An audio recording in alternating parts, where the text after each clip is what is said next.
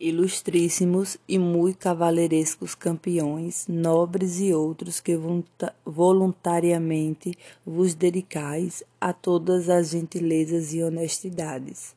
Há pouco tendes visto, lido e sabido as grandes e inestimáveis crônicas do enorme gigante Gargantua.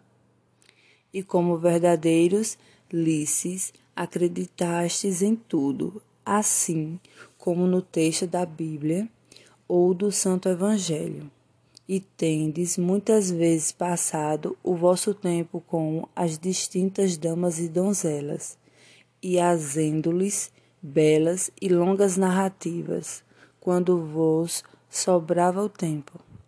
Sois, portanto, digno de louvor e de memória sepiterna.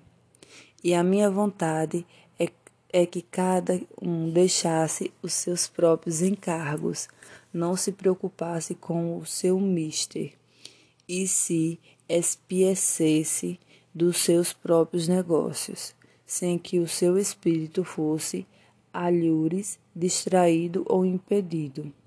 A lei que as tivesse de cor, a fim de que, se porventura se perdesse a arte da impressão, cada um pudesse facilmente ensinar a seus filhos e seus sucessores e sobreviventes, falando como de mão em mão, a maneira de uma cabala religiosa, pois há ali mais frutos do que pensam.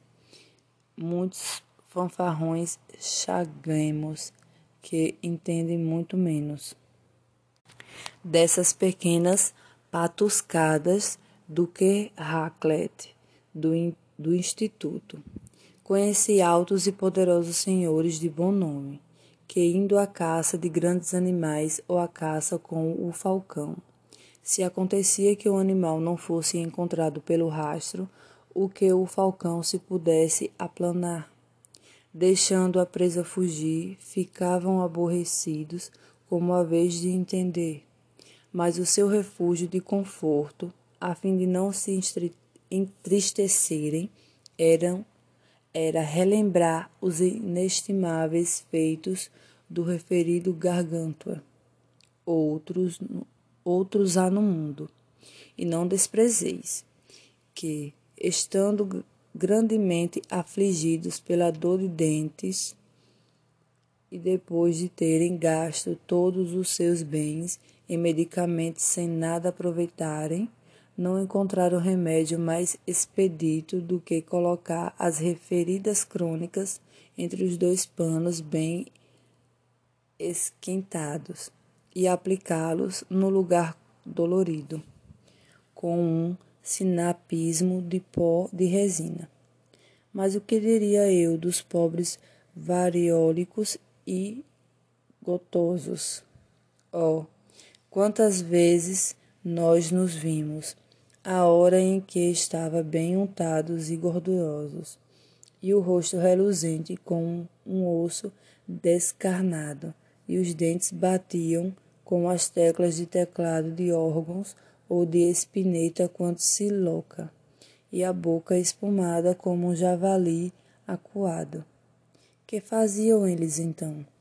Todo o seu consolo era o de ouvir ler alguma página do referido livro e vimos em vimos quem se entregasse aos diabos se não tivesse sentido alívio manifesto com a leitura do referido livro, nem mais nem menos com as mulheres que, sofrendo as dores do parto, ouvem a leitura da vida de Santa Margarida.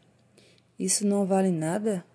Achei-me um livro em qualquer língua, em qualquer faculdade ou ciência que seja que lenha tais virtudes, propriedades e prerrogativas, e cu pagarei um chopine de tripas.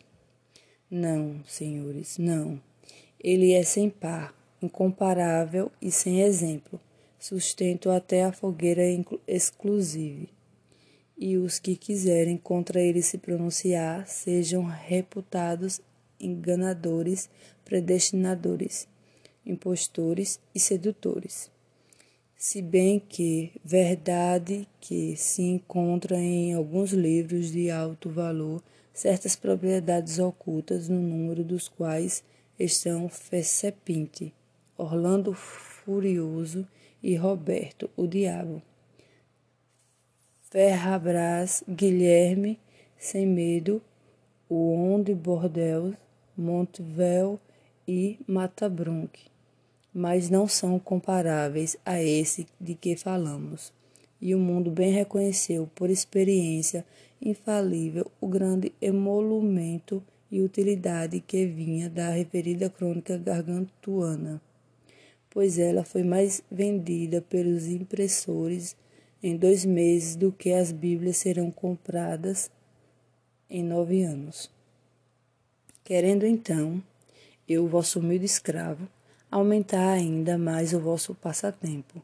Vos ofereço presentemente um outro livro do qual do mesmo quilate, senão que seja um pouco mais equitativo e digno de fé do que o outro.